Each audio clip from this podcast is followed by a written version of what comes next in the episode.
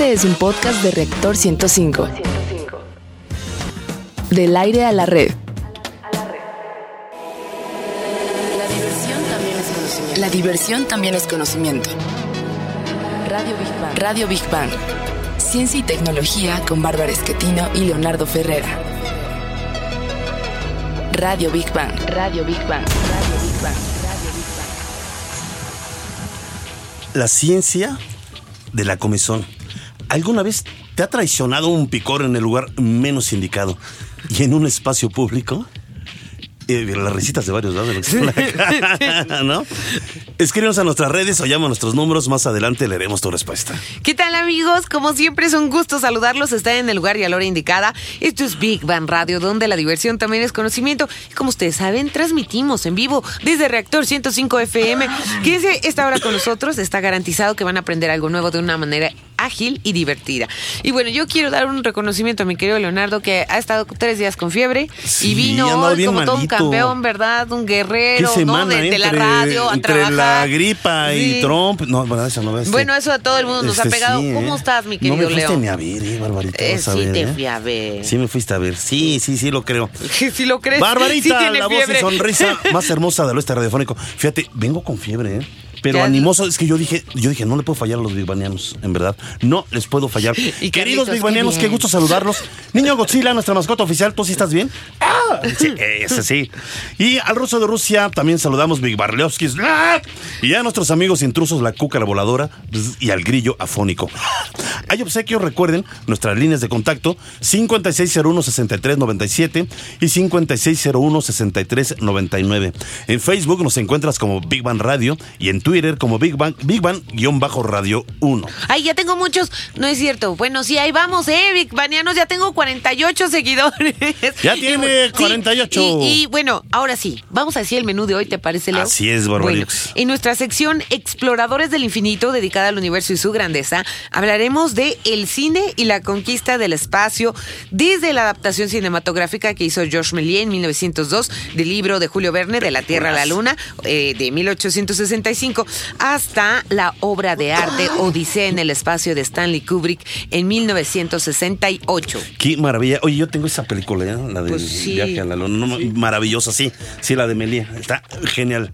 La he visto en cantidad de veces y la puedo seguir viendo. ¿eh?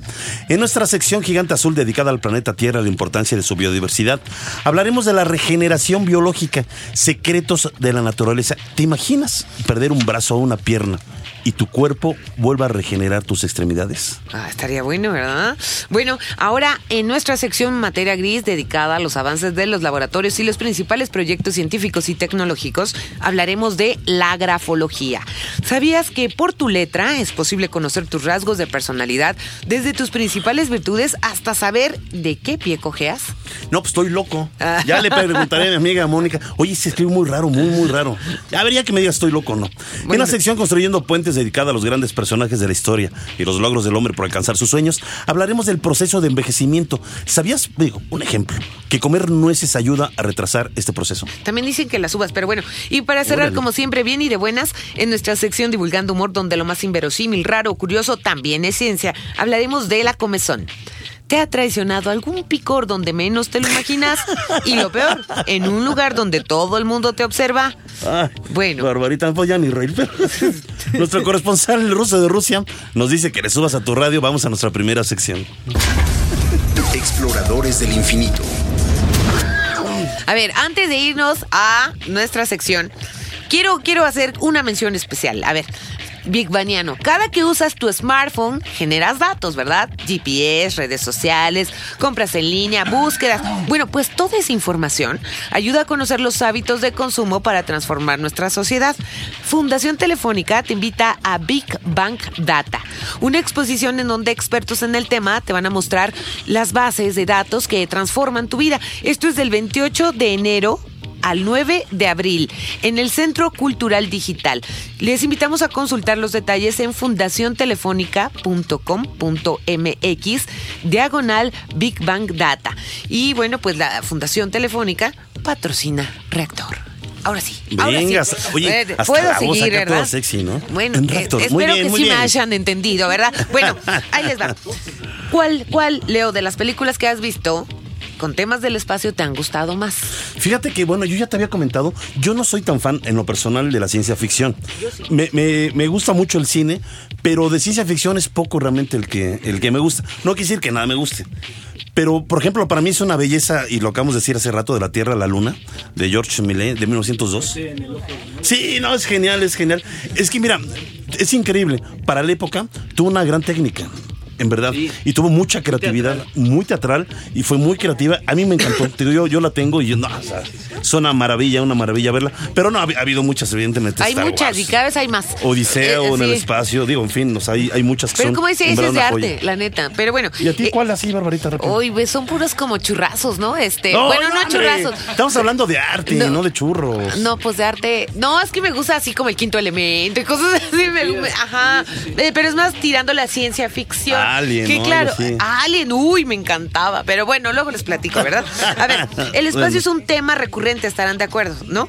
Un punto de referencia importantísimo en un importante grueso de cintas dedicadas a este género. Y bueno, pues los seres humanos siempre nos hemos preguntado qué hay en las estrellas. Así es, tenemos la necesidad de explorar, es nuestra naturaleza, y solo hay que ver que los acontecimientos cinematográficos más importantes se darán en las galaxias muy, muy lejanas. Todo empezó, como decíamos, con la obra del escritor francés eh, Julio Verne de La Tierra a la Luna en 1865, y que decíamos que George Méliès ada- adaptó en versión cinematográfica en el año 1902, convirtiéndose así en la primera película de ciencia ficción. Y si hay que hablar de una película sobre viajes espaciales, no es otra que Star Trek de 1966. Bueno, pues una tripulación Ah, a bordo buena, ¿eh? de la nave Enterprise deberá solucionar conflictos intergalácticos. Star Trek nos mostró un mundo que nunca conoceremos, o a lo mejor es- no, no, no nos va a tocar. Bueno, un mundo con nuevos planetas, razas y tecnologías. Las primeras películas de ciencia ficción se basaban en luchas contra seres monstruosos, y esto cambió con 2001, una odisea del espacio de 1968 peliculón. que por primera vez dio sentido a las películas de este género. Bueno, pues este film era inteligente, profundo, de calidad, y nos hacía preguntarnos por la posición del hombre en el universo y la posibilidad de contactar con otra civilización. Kubrick se basó en modelos de naves espaciales reales y buscaba una perfección que hiciera al espectador dudar si estaba viendo algo de ficción o de realidad. Para conocer más datos de este clásico, vamos a escuchar nuestra siguiente cápsula en voz de Rogelio Castro.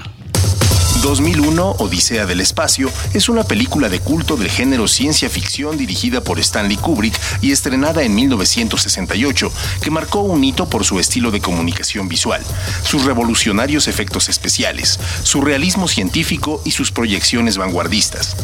Fue producida por Kubrick para la Metro Goldwyn Mayer y contó con Victor Lindon como productor asociado. El guion fue escrito por el propio Kubrick y por el novelista Arthur C. Clarke, basándose en una novela corta de este último titulada El Centinela, escrita en 1948 y publicada originalmente en la revista 10 historias de fantasía en 1951. Big Bang. Bueno, continuando, es que nos estaba platicando Carlitos que, bueno, ahorita vamos a hablar Una de eso, ¿no? exposición de la que vamos a hablar en un bueno, momento. es- exacto. Star Wars, realizada en 1977, es una película de imperios. Ay, a mí me siguen gustando todas las de Star Wars, ¿no? Unas más churros que otras, pero bueno, El bien contra el mal, donde su director George Lucas consiguió crear algo nuevo con una calidad épica nunca vista y fabricando un mundo al que el espectador le hubiera gustado vivir. Por ejemplo, por, ay, vean la de Rogue One, está buenísima. En 1979 aparece Alien, el octavo pasajero de Ridley Scott, y por primera vez el monstruo no parecía una persona, daba miedo de verdad. El Alien en sí estaba formado por partes mecánicas y partes orgánicas. También me gusta la de Prometeo, me encantó. Este es digo, más reciente, pero es una joya. También yo considero Avatar. Del 2009 creó el mundo más famoso de la historia del cine, donde de cero, desde cero creó al planeta Pandora y también plantas, seres, entornos, flora, idiomas y costumbres de los Navi. James Cameron se inspiró en las inversiones submarinas que él mismo presenció y de ahí pues se inspiró para crear esta joya que es Avatar. Y bueno, regresando a Stanley Kubrick, la Cineteca Nacional mantiene una exposición, ojo Big Baniano, está muy buena y por allá Carlitos fue de lo que estamos platicando y es para rendir homenaje al genio y obra del cineasta estadounidense este, Stanley Kubrick. Y si la quieren ver, también, aparte, 2001 Odisea del Espacio continúa en cartelera. Y está con nosotros Rodrigo Garay, asistente de prensa de la Cineteca Nacional. ¿Nos escuchas, mi buen Rodrigo? Hola, ¿qué tal? Buen día. ¿Cómo te va? Bien, bien, ¿ustedes qué tal? Pues bien, bien, muchas gracias. Hoy pues platícanos a ver de esta exposición de Stanley Kubrick. Este, ¿qué, ¿Qué puede encontrar el público? Y obviamente creo que todavía puede ver esta película de 2001, Odisea del Espacio, ¿verdad? Sí, obviamente. Este, la tenemos, la tuvimos todo enero, todavía quedan unos cuantos días. Ok. Este, y sí, como, como estaban mencionando, pues es como uno de los grandes momentos del cine de ciencia ficción. Digo, Sí. es imperdible, ¿no? Sí, sí, sí. Y, y dentro de la exposición también es como la sala más, más interesante, ahorita ya les cuento un poco más. Pero pues sí, o sea, la verdad ha sido un gusto tener un director tan grande pues aquí en la Cineteca Nacional Claro. y poder explorar toda su obra, ¿no? O sea, porque es, pues es una obra riquísima. Y eh, en- dentro de la exposición, a ver, yo quiero saber, y también eh, me imagino que el público que no la ha ido a ver, puedes encontrar cuestiones, eh, no, o, o digamos, em, documentos, objetos, etcétera, que hayan pertenecido realmente a Stanley Kubrick a la filmación de algunas películas, etcétera. Sí, desde luego. De hecho, hay muchísimos originales. Ok. Eh, sí hay de repente este, como maquetas y cosas así que no, que no son originales, pero son los menos, ¿no? En realidad bien. el gran atractivo pues es ver, por ejemplo, la, la máquina de escribir de The Shining. este, y ahora que están, que están hablando de 2001, justamente el, el modelo del bebé, el Star Child, Sí. que es el final, está el, el- el- la maqueta, bueno, no, el, el modelo original está aquí, ¿no? El traje original de los astronautas, Qué maravilla. eh, el traje de los Moonwatchers del principio de la película, todo eso es original. Incluso en, en original está el único Oscar que ganó Stanley Kubrick en toda Qué su carrera por los efectos especiales de 2001. Está aquí, en, en la galería. Y también hay una exposición de fotos, bueno, nosotros que pasamos a diario, ya no está, eh, de, de Stanley Kubrick fuera de la cineteca. No, todavía sí, todavía están. Siguen, ¿no? De varias de las películas que ha hecho. Sí, de hecho está dentro de la misma Ajá. galería. Eh, les comento, la, la exposición está dividida en 16 salas. Ah, wow. y es este pues recorriendo toda la biografía de, de Kubrick no y su filmografía. Entonces la primera sala está justamente dedicada a esta este tiempo que él fue fotógrafo para la revista Look antes de volverse cineasta. Y toda la sala efectivamente tiene una muestra fotográfica de lo que él trabajó ahí en la revista no y pues desde entonces se puede ver como el ojo que tenía para encuadrar pues muy precisamente y lo llevó después a su cine Qué maravilla, en verdad. Oye, este, eh, ¿hasta cuándo el público puede asistir a esta exposición y hasta cuándo puede ver esta película de 2001? Bueno, 2001 va a estar hasta que acabe el mes, o sea, hasta el 31 de enero. Eh, está 2001 y está Lolita, y en febrero vamos a tener Ah, Lolita. otras dos. Sí, cierto, ahí está Lolita, sí. Sí, que Una también este, es muy como otra de polémica las- para su época. Bastante polémica. Es, es una sala también muy interesante Eh, acá porque sí, sí, sí. Pues justamente recopila increíble, como la prensa. ¿Perdón? Digo, la, la verdad que qué bonito que este esfuerzo que está haciendo la Cineteca Nacional de traer eh, el arte que está trayendo, y además digo, con uno para mí de los eh, monstruos de la dirección mundial de cine, en verdad que es maravilloso, y el poder ver, pues no sé, su storyboard y varias de las cosas que nos comentabas, pues creo que vale la pena, ¿no? Sí, claro que sí. Además, co- como dices, un monstruo de- del set, como que tiene, hay Sí, muchas sí, leyendas Este, urbanas de Kubrick, ¿no? Como Sí. muchos mitos alrededor de, Sí, de su mucho. De, personalidad. de su mente, ¿no? Que era todo geométrico, matemático. Digo, he leído N cantidad de genio cosas. loco del cine, Sí. o sea, pero genio, genio. Sí, sí, sí. Pero, y, y justamente, digo, también tenía un lado sensible, ¿no? O sea, Claro. son de las cosas que uno puede como aprender en este tipo de, de exposiciones, que efectivamente te das cuenta que era un tipo súper meticuloso a la hora de, de planear sus películas. Hay, por ejemplo, un, un cajón que tenemos, un archivero, Sí. con toda la planeación que él hizo para una película de Napoleón que nunca, que nunca llegó a hacer, ¿no? Porque murió antes de poder eh, concretarla. Uh. Pero eh, la verdad tenía tarjeta por tarjeta como año por año de la vida de Napoleón, ¿no? O sea, se Wow. casó en tal año, metódico, ¿no? este, vivía en tal lugar, exactamente. Pero Pues al mismo qué tiempo también, pues contemplas como su lado familiar y cómo era muy, este, pues un hombre muy sensible que quería mucho a sus hijas, o sea, era, era complejo, pues. Claro, claro. Pues qué Ay, bien. bonito. pues muy bien, mi querido Rodrigo Garay, asistente de prensa de la Cineteca Nacional. Te mandamos un abrazo muy fuerte y además queremos decir que en un momento más, queridos biguanianos, nos van a dar tres pases dobles eh, de la Cineteca Nacional para Stanley Kubrick en la exposición. Eso cuando vayamos con ustedes, biguanianos. Y pues muchas gracias a la Cineteca por, Agradecerle a la por este y a Rodrigo. Muchas gracias, Te Rodrigo. No, muchas muchísimo, te gracias a mandamos un abrazo muy, muy, muy grande. Igualmente. los Gracias, hasta luego. Muchas gracias. Y vamos a concluir la sección Exploradores del Infinito con Big Bang al momento. Bueno, la película Gravity del cineasta mexicano Alfonso Cuarón, que también me gustó mucho. Digo, estaba muy padre los efectos, pero a mí más bien me llegó al corazón, ¿verdad? Eh, qué está sensible. considerada por la crítica entre una de las 10 mejores películas con temas del espacio. Bueno, Gravity o, o Gravedad es una película, eh, como decías, de ciencia ficción, suspenso y drama, dirigida por Alfonso Cuarón y ganadora de siete premios Oscar de la Academia. El guion fue escrito por el propio Cuarón y su hijo Jonás y está protagonizado por Sandra Bullock y George Clooney. Y bueno, pues el niño Godzilla nos dice que vayamos a nuestra siguiente sección. Gigante azul. A ver, mi querido Leo, ¿qué parte del cuerpo... cuer- salud, este, voy de nuevo. Leo, ¿qué- Si la que está dopada soy yo.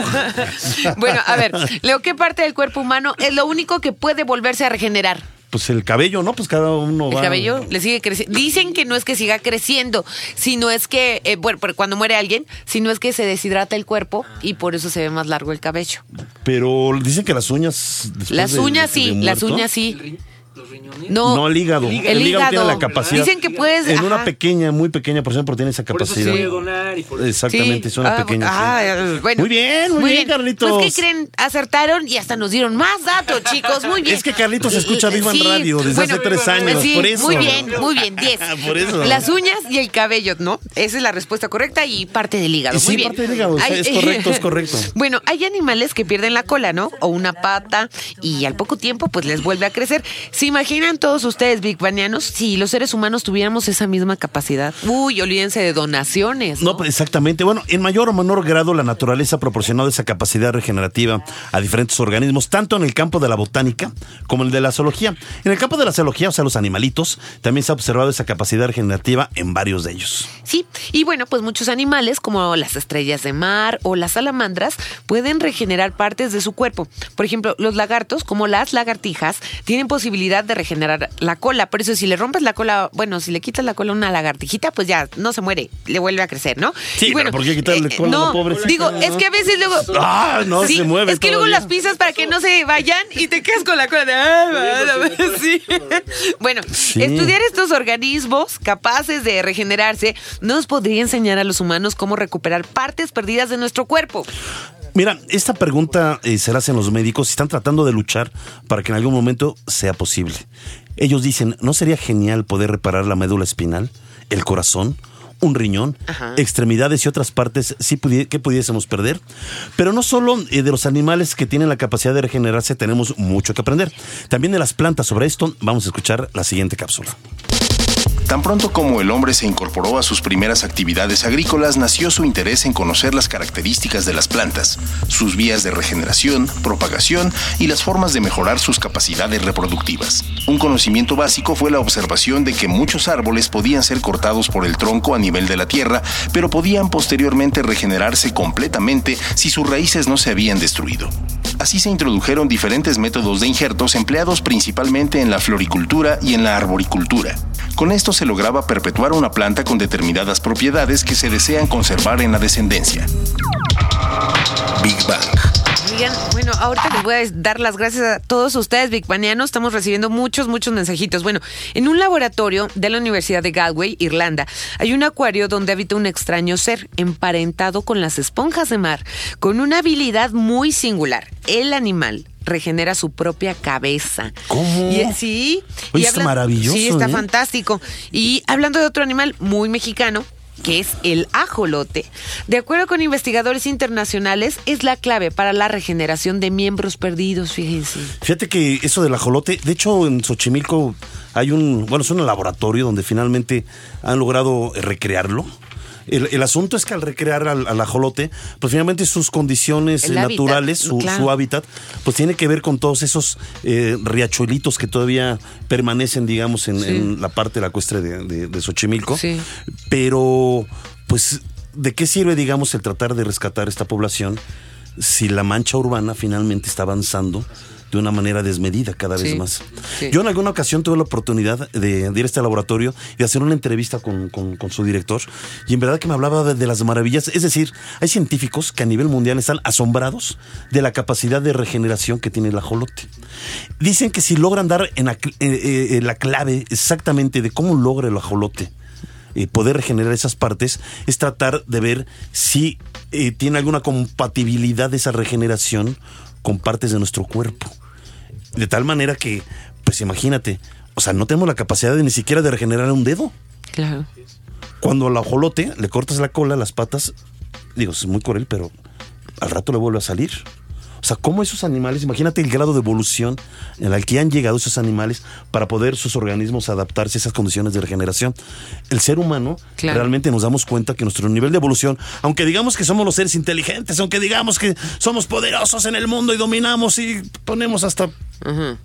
Y barreras para que no crucen unos lados a otro. sí. Y nos creemos muy inteligentes, como no tenemos la capacidad de nuestro organismo de poderse de regenerar. Pues y sí, aquí hago un pequeño paréntesis. eh, eh, eh, de una vez platicaba con otro eh, investigador, experto en lombrices. Ay, las él lombrices decía, también. él decía, bueno, más bien hacía referencia a Darwin. Darwin decía que la lombriz era el animal más perfecto, que había llegado a su último ciclo de evolución. La lombriz tiene la peculiaridad de que nunca se enferma. Sí. No existe una sola enfermedad de la lombriz de tierra. De esa sí que conocemos que nos da asco, de esa lombriz rojita. Y además el excremento de la lombriz es el más rico que hay Sí. eh, eh, para, para abonar la tierra. Pero no tiene una sola enfermedad. La, la lombriz, o sea, la, la lombriz, pues ahí está, siempre en la tierra. Entonces imagínate, hablando por ejemplo de algunos animales, de algunos anfibios, hablar de las lombrices, pues qué grado de evolución y en verdad que nos falta mucho, mucho, nuestro organismo al menos, para podernos adaptar También dicen que la clave está en los reptiles, ¿no? Este, Claro, muchos supuesto, científicos. ¿no? Digo, habría que ver, vamos a ver qué pasa. Ojalá y se pudiera, porque eh, el encontrar, como dices, la clave, porque bueno, está sufriendo mucho la humanidad, ¿no? Este, con, con muertes, eh, esperando mucha gente, un órgano, etcétera. Pero A mí bueno, me- me gustaría mucho eh, que pudiéramos hablar del, del tema del ajolote. De hecho, nuestra intención, íbamos a entrevistar al doctor Luis Zambrano, él es director de la Reserva del Pedregal de la UNAM, pero pues me acaba de hablar hace ratito su secretaria que está bien malo, está igual que yo o peor, porque él ya ni podía hablar. Yo al menos me levanté así como Herman Monster de la cama. pero Sí, pero bueno, pero, pero, el doctor no, este, digo, nos íbamos a enlazar con él, pero sí está muy malito. Pero sí sería muy interesante que después pudiéramos tocar el tema sobre el ajolote. Perfecto. El, ajolote mexicano. Pues bueno, me- ¿no? me parece muy, muy interesante y bueno, pues que se mejore tú también, lo mejórate para que el próximo viernes poda- podamos seguir adelante. Claro. No, no es cierto. Pues qué, hombre, pues, me regenero Ya. rápido. Esperemos que Me sí. regenero muy rápido. Bueno, pues, ¿qué te parece si ahora sí vamos a concluir nuestra sección Gigante Azul con Big Man al momento?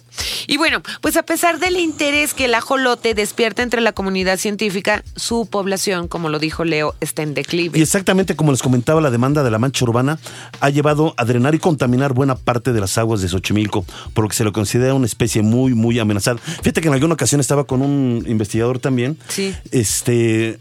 Y estábamos en las lagunas de Zempoala. Allá hay otro ajolote endémico. Sí. Que se creía que ya estaba, pues ya, extinto. Sí. Y nos estaba platicando que tenía unas manchitas rojas eh, en las branquias, o algunas especificaciones, no me recuerdo Sí. bien, pero hablaba de algunas manchitas y de repente volteó y le digo, oiga, pues no es como este que está aquí. Fui, haz de cuenta que No encontrarse la aguja en el pajar. La grabamos, yo no sé si fue la última grabación que, hay en vida todavía, ya, ya tiene algunos pocos años, ¿no? Ah, de- Desde un ajolote que se creía que ya estaba extinto. Yo de repente volteo y digo, pues no es como ese que está en la piedra. Y estaba vivo. No, pues imagínate al biólogo, pues es como si le hubiera pedido la, aparecido la Virgen, o yo no lo sé, ¿no? Exactamente, ¿no? Eso comprobaba que no estaba realmente extinto y eso los motivaba a ellos pues para pues ver cuántas especies más había. Claro. Sí, podemos, sí, tenemos tiempo, ¿verdad? De Ya, les dije. Vamos a nuestra siguiente sección. Materia gris. A ver, Leo. Bueno, yo sí sé cómo, pero yo digo que no es tan, tan fea la, la letra de Leo, pero bueno, ¿cómo consideras que es tu letra? Grande, chica, bonita, fea, con adornos. Yo no sé, yo que estaba mi querida amiga Mónica, a veces que estoy loco, fíjate. No sé Ay, por qué. yo voy a escribir algo así. No sé por qué. No escribo con, con minúsculas. Todo es con mayúsculas. Y desde niño. Los maestros se enojaban conmigo, pero yo no, no, me, no se me hacía escribir con. Todo es con mayúsculas. Todo es con mayúsculas. Y tengo una letra medio rara, medio gariboleada. No lo sé. Es una cuestión extraña. Yo así, creo que soy loquito. Diría mi mamá, así tienes el cerebro. Bueno, la Nah. Grafología describe la personalidad de un individuo y determina las características generales del carácter, la naturaleza de sus emociones y aptitudes. Bueno, dice que cuando escribimos, el ego está activo y es que a través de los trazos y la rúbrica podemos conocer aspectos de la personalidad de su autor. Pese a que muchos crean o no, tu letra te retrata. Los defensores de la grafología argumentan que la escritura es una expresión de la personalidad y no algo arbitrario y sin significado. Y bueno, eh, también es que a través de la escritura es posible identificar qué tipo de personalidad tiene el autor. Por ello, la grafología es cada vez más empleada para descubrir si eres apto para un puesto de trabajo. Al día de hoy, sus aplicaciones son bastante complejas. Bueno, abarcan desde el área empresarial, bueno, es amplísima, ¿eh? este, hasta el terreno de la medicina. Eh, eh, bueno, yo en cuestiones hasta forenses, yo he visto en Estados Unidos que aplican también la, grafología. Bueno, es, es, es, muy, muy, muy grande, ¿no? Sirve incluso para reconocer rasgos de personajes históricos y hasta está reconocida en los tribunales de justicia en varios países su uso. Y también nuestro tipo de firma significa mucho, ¿eh? Escuchemos esto en nuestra siguiente cápsula. Nuestra firma es nuestra seña de identidad y también dice mucho de nosotros.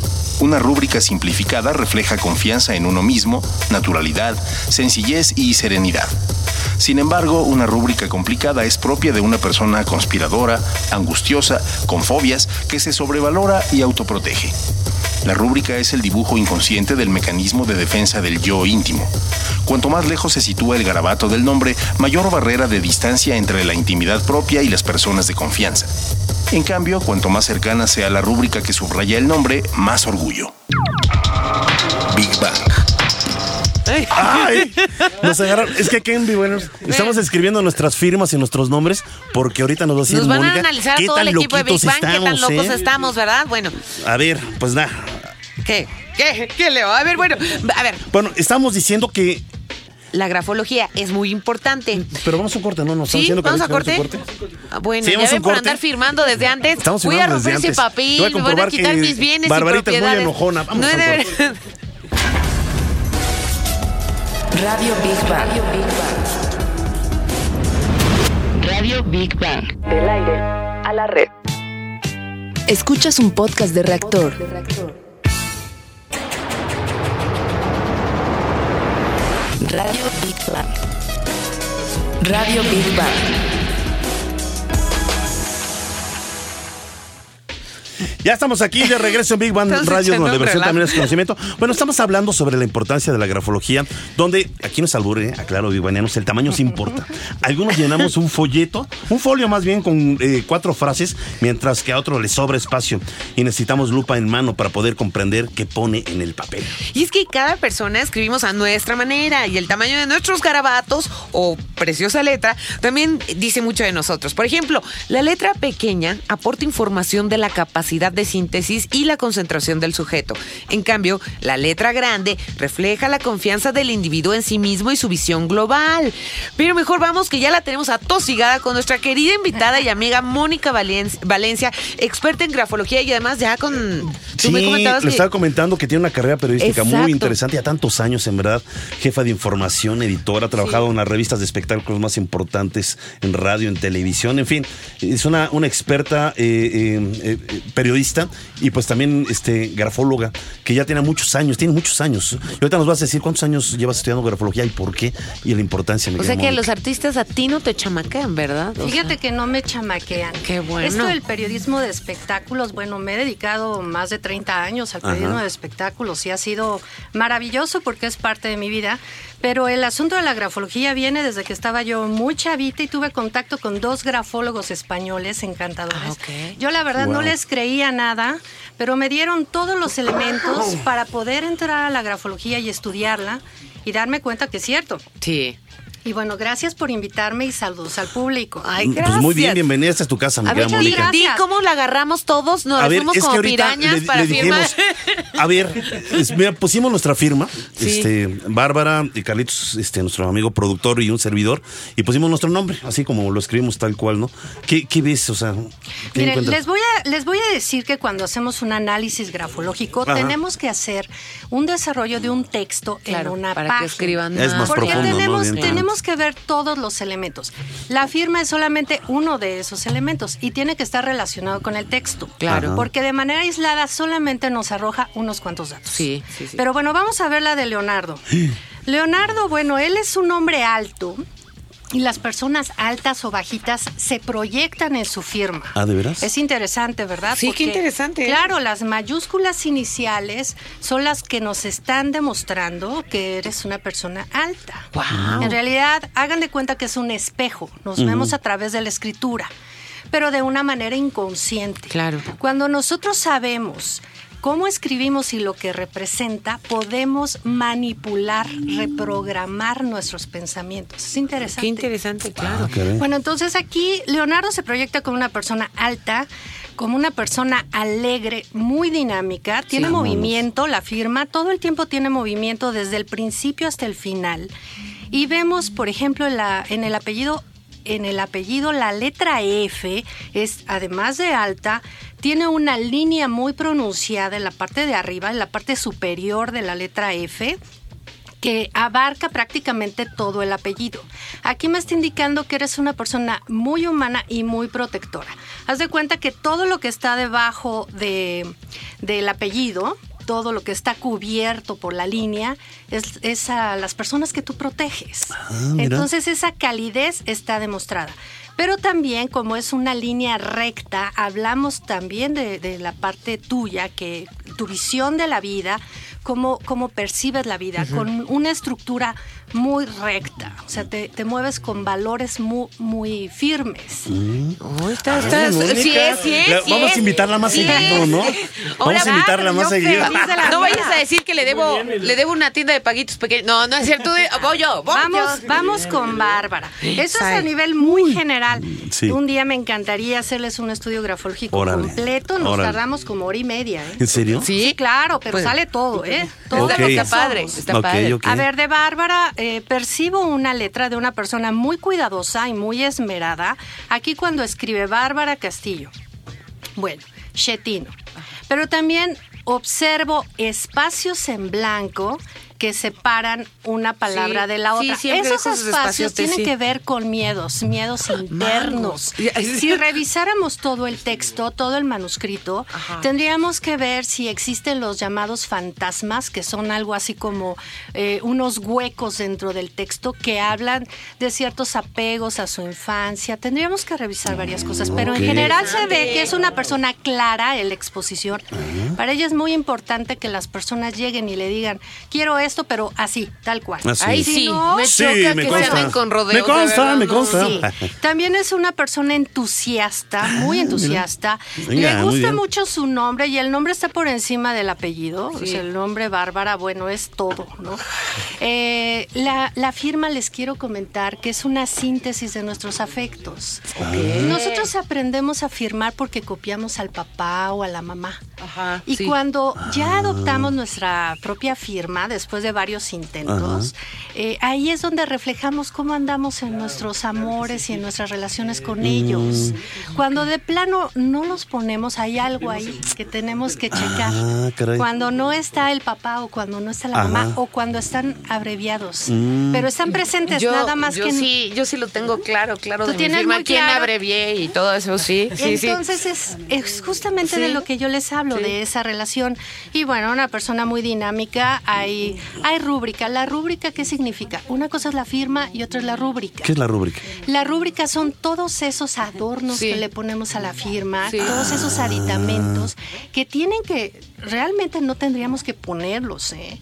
En selección de personal, que es algo de lo que mencionabas al principio, la selección de personal en, en España, por ejemplo, la preselección tiene que ver mucho con esa seguridad que demuestran las personas al, al firmar. firmar. Cuando no hay rúbrica, la persona está más clara quién es. Ah, mira, Leo. Si Leo, por ustedes se fijan, eh, exacto, si, si, si tú te fijas aquí, eh, quien pone su nombre y su apellido, que podría pensarse lo contrario, podríamos creer que es una persona floja, apática, que no pensó, que no tenía mucha imaginación, pero en realidad no, al contrario, es una persona más segura, eh, son de las personas más confiables.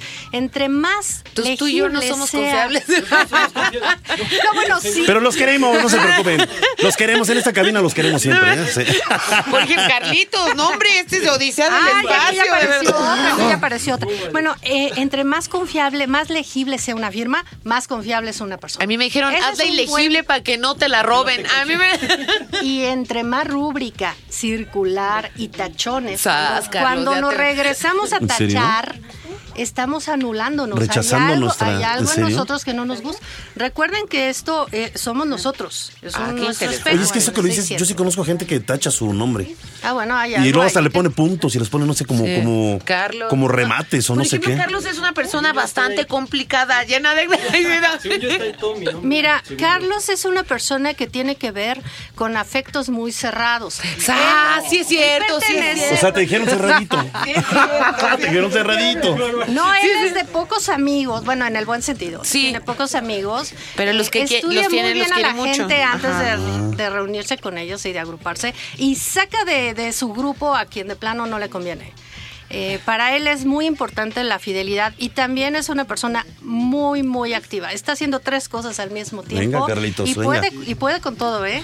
Es una Sí. persona muy dinámica. Sí. Eh, bueno, también tiene esos miedos, esos espacios. Me gustaría revisar todo el texto para, para ver la Ah, yo creí que la cabeza de. Carlos para ver qué... Y, y bueno, también les quiero, les quiero mencionar, ya que estamos aquí, eh, acerca de los puntos y de los acentos. ¿Qué significa Sí. poner los puntos, no poner los puntos, Sí. moverlos a la Ah. derecha, a la izquierda, muy arriba? Sí. Todo eso se estudia. La grafología va más allá de nuestra percepción, que a veces vemos algo y nos da una idea, ¿no? Creemos en algo. Y no es así.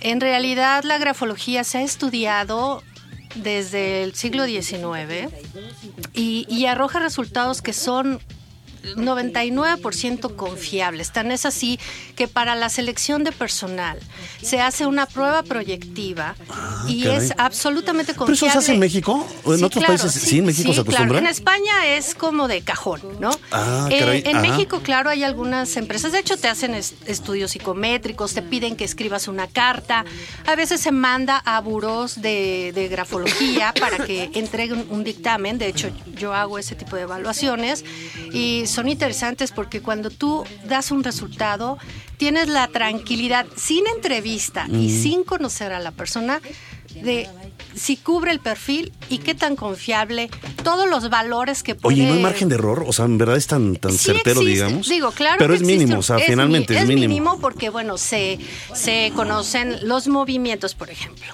La inclinación a la derecha y a la izquierda, estamos hablando de polos opuestos en las personas. Cuando inclinamos la letra hacia la derecha, estamos hablando de personas que les gusta el contacto con los demás. Yo me inclino a la derecha, ¿verdad? Estoy viendo, ¿no? Creo, ¿no? Cuando Sí. No. nos Sí. inclinamos a la izquierda, Entonces yo me inclino a la izquierda. somos más reservados y más observadores. Entonces yo soy izquierdoso. Según yo soy a la derecha, no sé.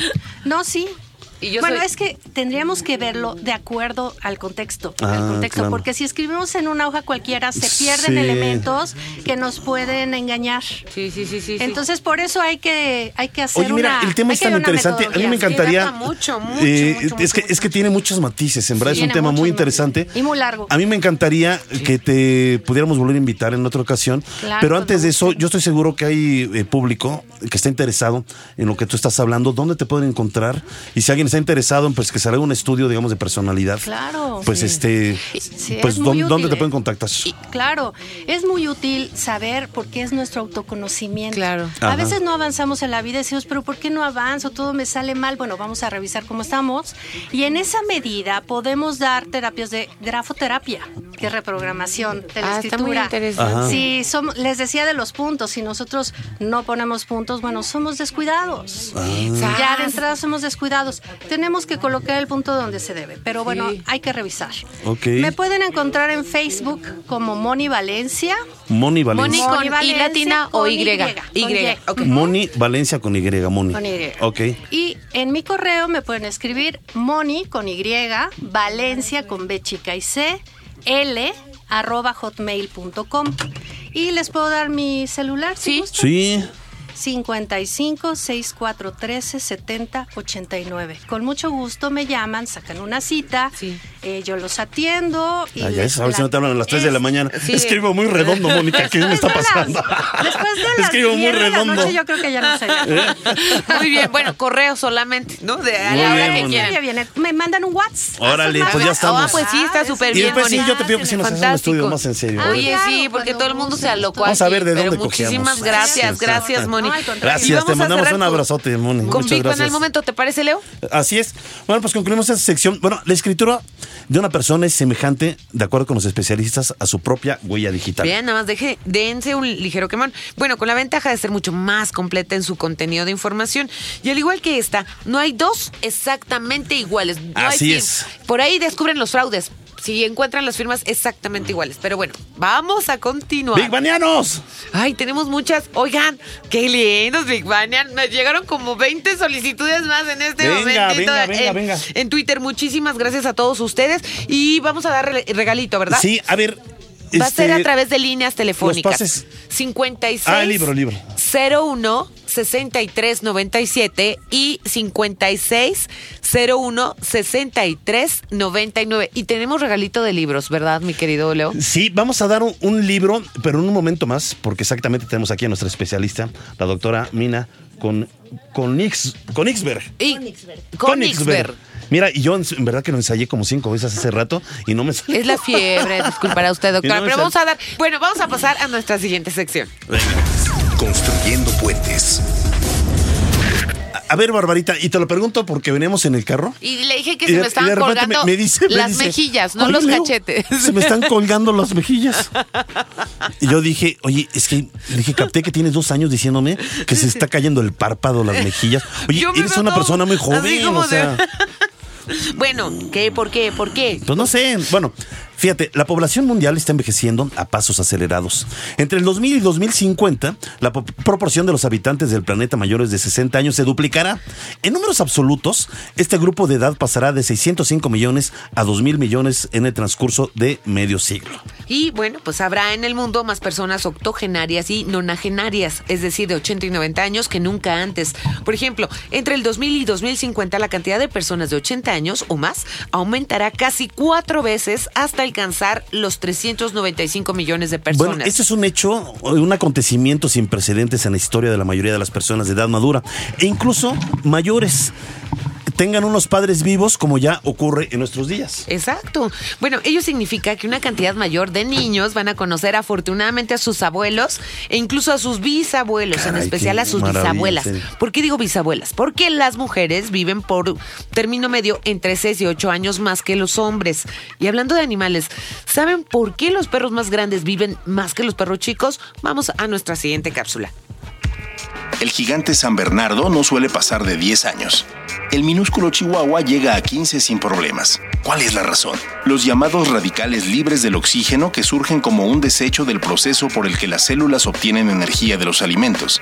Esto sucede porque los cachorros de razas grandes poseen metabolismos rápidos que consumen una cantidad de energía muy superior a la de los ejemplares pequeños. Semejante desequilibrio produce daños celulares que se manifiestan en unos años y acortan la vida de los animales. Este proceso metabólico parece ser uno de los responsables del envejecimiento y deterioro del cuerpo y podría explicar por qué los perros grandes suelen morir antes que los de menor tamaño.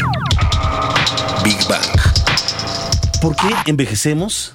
Y otras historias. Es un libro que editó la doctora Mina, ahora sí lo voy a decir eh, correcto, Königsberg. ¡Venga! Es que vengo enfermito ahí con todo y todo. Mira, me cuesta trabajo, pero lo dije bien. De la Universidad Autónoma Metropolitana, super universidad. además, Yo admiro y me encanta todas las investigaciones que tienen ahí. Yo muchos años anduve por ahí, ¿verdad? Mi permita que anda por ahí atrás. Ahí está, Sí. te consta, te consta.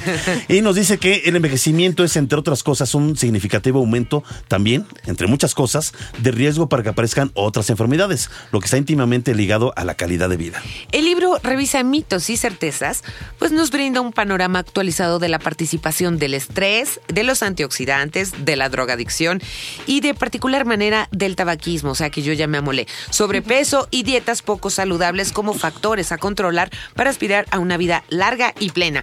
Y bueno, pues ahora sí le vamos a dar la más cordial bienvenida, lo hicimos este en comerciales, pero lo volvemos a hacer a la doctora Mina Konigsberg. Muchas gracias por venir, doctora. Gracias, gracias A todos, a todos y sobre todo en esta época hay una obsesión por ser siempre joven. Es de verdad, ¿eh? Y esto crea un trauma. O sea, una persona, he conocido personas de 25 años que ya dicen que están viejos. Entonces, ¿qué pasa con el envejecimiento? ¿Cómo vamos a estar? Hay muchos jóvenes que van a ser muchos viejos, primero Sí. Dios, ¿no? Si llegan, eh, en México. Bueno, primero que nada, este, un poco por lo que dijeron, quisiera nada más Ajá. comentar que este libro no, no da ninguna receta de cómo no envejecer, Ok, ok, ni qué bien. se tiene que tomar, Ajá. ni nada. Sí, por aquellos de que no me voy a hacer viejos y van a llegar a viejos, ¿eh? Sí. y si tenemos suerte, ¿no? Porque- Exacto, exacto, exacto. Entonces, este, en, en realidad todavía no se ha encontrado nada que nos ayude a no envejecer. Nada más, todo lo que viene en el libro es explicar las diferentes teorías que ahora existen a nivel científico de cómo envejecemos y por qué envejecemos, ¿no? ¿Y por Pero qué? nada de... O sea, si lo pudiéramos decir en pocas palabras, ¿por qué envejecemos? Es, es decir, ¿nos deshidratamos? No. ¿O sea, si, si lo tuviéramos que decir en dos palabras, yo diría, no sabemos. No sabemos. No.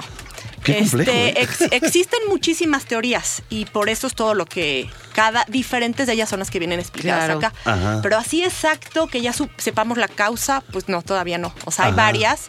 Eh, por ejemplo, eso que decían así- hace rato de radicales libres y los oxidantes, pues ahora ya se ha visto que sí tiene que ver con el deterioro y con enfermedades, pero aunque eh, tengamos demasiados antioxidantes, igual vamos a envejecer, igual no tiene nada que ver con Porque hay gente que, digo, es la verdad, o sea, porque hay gente que envejece muy rápido y hay gente que tiene Sí, buenos años sí. y se ve muy bien Que dicen todavía. que de raza. Por ejemplo, yo ¿Qué he visto qué? personas que son eh, morenazos, vamos a, que no se les nota la edad nada más Sí. porque les salen canas, pero dices, ay, no, tú no puedes tener 60 años, te ves como de 40, ¿no? No lo sé, es la Yo he piel. visto Como yo que de tengo 70. 68. No es cierto. Ya no es cierto. Es la piel que es. Sí, no, bueno, eh, son varias cosas. Uno son los factores genéticos, Ah, que eso sí no podemos hacer nada Ajá. porque ya los traemos. Ajá. Pero también los otros que sí podemos hacer es el medio ambiente. Vamos a decir lo que comemos, a lo que estamos expuestos, si estamos expuestos a contaminación, a radiación. Todo eso nos va a estar afectando. Entonces, es una combinación de las Sí, dos cosas. claro. De lo que ya traemos y que no podemos cambiar. Claro. Y de lo que estamos expuestos. ¿Quién lee este libro? ¿Qué es lo que quiere usted, doctora, que se lleve la persona? Es decir, eh, creo que es- eh, participaron muchos investigadores, tengo entendido. participaron muchos. ¿Qué es lo que quiere dejarle al, al- al lector? Petters. Pues la idea más o menos es que las personas se informen de las diferentes teorías que hay del envejecimiento Claro. y no se crean lo que lo que venden, ¿no? Por ejemplo, antioxidantes, tómese no sé cuánta cosa Sí, y nunca claro. vamos a envejecer. Ah, ¿no? Estas pastillas milagro, milagro, ¿no? milagro, ¿no? Sí. O luego nos dicen, por ejemplo, un, un ejemplo que viene aquí en el libro, que es, nos dicen que los antioxidantes no nos van a envejecer, ¿no? Y entonces nos dicen, coman hamburguesas porque eso no los envejece. Pues como, ¿por qué? ¿Qué tiene que Ajá, ver? ajá. Ah, pues lo que pasa es que hay un antioxidante que viene en el jitomate.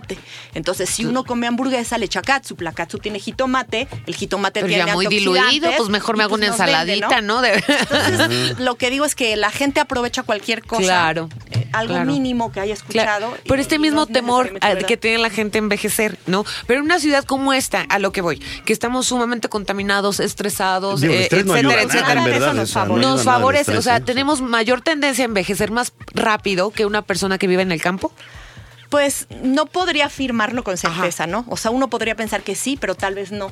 No, no lo podría decir. Uno tendría que hacer un estudio al respecto, ¿no? Porque también hay algunas teorías que dicen que cuando estamos expuestos a una pequeña cantidad de estrés Sí. todo el tiempo, Oh, sí. eso como que nos va protegiendo para ¿Ah, sí? después enfrentarnos más. Se llama hormesis. Ah, guau. Entonces, pues quién sabe, a lo mejor y también, como que habrá que hacer Ya un estudio, no podría decir. dosis, ¿no? En la ciudad. de- Sí, ya tenemos. Solo quedaremos los chilangos. Sí, claro, Para estamos las personas vacunados, interesadas, de ahorita vamos a regalar algunos libros. ¿Dónde pueden conseguir este libro para quien Pues esté interesado? este libro en realidad no se vende, se tiene que regalar porque lo Ah, patrocinó el. Canacit. Pero Qué sí les puedo decir a dónde. Lo pueden eh, ir por él al Instituto Nacional de Geriatría, que es donde está la sede de la Red Temática de Envejecimiento. Salud y Desarrollo Social del CONACIT. Y les puedo dar el teléfono, ¿se los puedo dar? Claro, Sí, sí, por por, favor. favor. Es el 55 73 90 87 eh, y la extensión 59 520 y Perfecto. 521. También un correo. Vamos a repetir el título del libro. eh, ¿Por qué envejecemos y otras historias de Mina con Isberg? Y muchos ah, otros autores. Y muchos Y- otros, eh, sí, y además Pues mira, le agradecemos, ahora sí que eh. estamos aquí con la premura del tiempo, le agradecemos muchísimo, en verdad. Y en alguna otra ocasión nos gustaría, doctora, pues invitarla y que hablamos correo, sí. y que hablemos sobre el tema del envejecimiento. Creo que es un tema bastante interesante. Y bueno, vamos a concluir. con- Pues ya vamos a la siguiente sección. Vamos a la se- ok, de una vamos. vez, vamos a la siguiente sección. Divulgando humor. A ver, yo sé que esta pregunta hasta me da, me da hasta, hasta pena, en verdad, ¿eh? Sí. Bárbara, ¿qué tan desagradable para una mujer es ver a un hombre rascándose ahí con tal descaro. Pues sí, Digo, sí, como hombres desagradables. La, la neta ¿sabes? sí es muy desagradable, piensas que es muy mala educación. Se podría ir a un rincón brujo y rascarse, no delante de la gente, ¿verdad? Pero bueno, ya lo Un rincón brujo, ¿no? Bueno, Bueno, pues todos hemos sentido comezón en la piel por alguna razón, ya sea por un piquete de un mosquito, una alergia, resequedad en la piel o alguna patología más grave. Bueno, las razones de cada una de ellas puede tener un origen distinto y aunque la función suele ser siempre la misma, aún se discuten los mecanismos fundamentales de la comezón. Bueno, la comezón o prurito es la sensación de hormigueo en la piel que nos da el impulso de rascarnos. Bueno, esta se da cuando la piel presenta una reacción alérgica, es decir, cuando la piel enciende una alarma por sentirse vulnerable ante un peligro, como un piquete de un insecto o ante el contacto de un agente dañino o gérmenes. Aún se desconoce el mecanismo por el cual alivia la comezón, por el cual se alivia la comezón, sin embargo, hay algunas teorías al respecto. Bueno, una de ellas supone que el rascado corta circuitos en las áreas de retransmisión de la médula espinal que apagan la sensación de la comezón. Otra teoría, menos seria, dice que si al rascarnos limpiamos el área afectada de la sustancia o microorganismo, bueno, pues que está afectando la piel. ¿Y qué ocurre cuando la comezón te ataca? Esto me lo puso Leonardo, eh, por Dios. ¿Qué ocurre cuando la comezón te ataca en el asterisco? Escuchemos nuestra siguiente cápsula. Puede ser vergonzoso decirle a tu médico, tengo picazón en el ano. Pero si la tienes, debes decírselo. Así, mejor olvídate de la molestia y dile a tu doctor exactamente lo que sucede. Los médicos han visto y oído todo. El prurito anal es el nombre oficial de la picazón anal y es algo bastante común. Cuando tienes una picazón persistente alrededor de tu ano, es muy difícil resistir la tentación de rascarse. Puedes tener el impulso de hacerlo cuando duermes en la noche y ni siquiera ser consciente de lo que estás haciendo, ya que sientes la necesidad de hacerlo después de haber tenido una evacuación intestinal. La comezón puede empeorar si tu trasero se expone a la lana o a la humedad, si hace calor, si estás ansioso o estresado. Big Bang. Bueno, ya, ya estuvo suave. Esto tuvo la culpa Leonardo, enfermito, enfermito, pero bien que molesta, ¿verdad? Bueno, ¿y qué dice la literatura? No se espanten, no vamos a hablar de, del asterisco, vamos a hablar de la comezón. Hoy sí pusimos a trabajar muchísimo a Ceci Oye, Cune, por- ¿cómo tú nos estás? decías si hay literaturas que hablen Sí del asterisco. sí hay.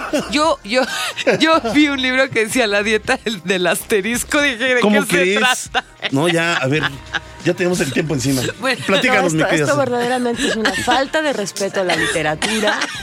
¿Qué ¿Por dice la literatura sobre la comezón? La comezón. Comezón, sanazón. Es la única cosa que. Eso es, eso, eso es. O pudrición, dice el.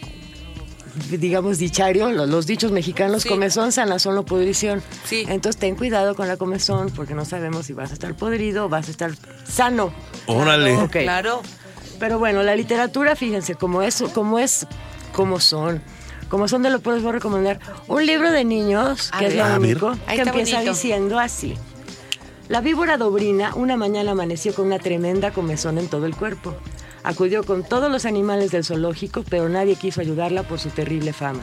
Sí. Hasta que apareció un ratoncito que no conocía a Dobrina. Y entonces, vayan a la librería y cómprense el libro. Ah, muy bien. A ver, ¿cuál es el otro, mi querida Este libro es de Millie Cohen, para Ajá. que sepan, ya está en la editorial. Ah, ni siquiera están en la editorial. Vayan al sótano y Sí, está ahí. ok.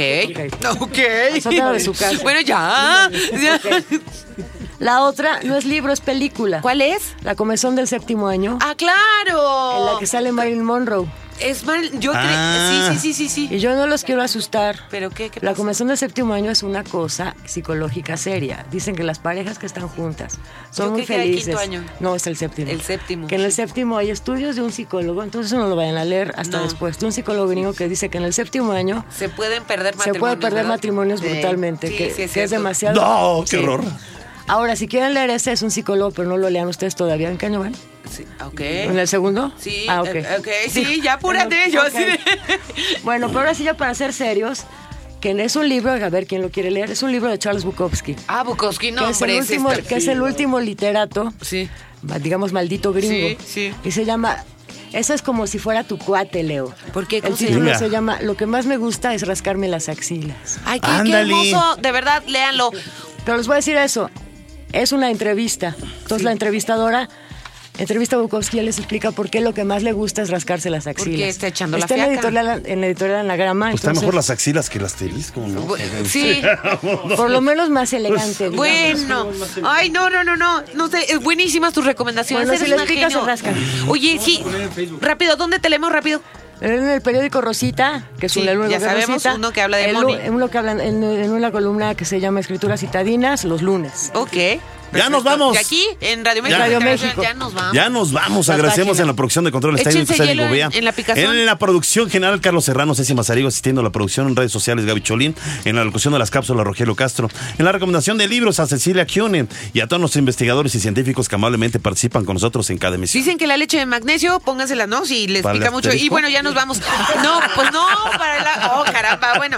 Y también, queridos Big Baneos, sin ustedes este programa tampoco sería posible. Gracias por estar con nosotros. Gracias a nuestra mascota, el niño Godzilla, que está enfermito. A nuestro corresponsal, Vic Barleowski, el ruso de Rusia. A nuestros amigos intrusos, la cúcara voladora y el grillo afónico. Ah, nos despedimos, Bárbara Esquetino y el enfermito de Leonardo Ferreta. Ferreta, no, Ferrera. Bueno, hasta la próxima semana en punto a las 11 de la mañana. Esto fue Radio Big Bang, donde la diversión también es conocimiento. Ya saben, leche de magnesia ahí. Que- Ya, por el amor de Dios, ¿de qué se La diversión también es conocimiento. La diversión también es conocimiento. Radio Big Bang. Radio Big Bang. Ciencia y tecnología con Bárbara Esquetino y Leonardo Ferrera. Radio Big Bang. Radio Big Bang. Radio Big Bang. Esto fue un podcast de reactor. Del aire a la red.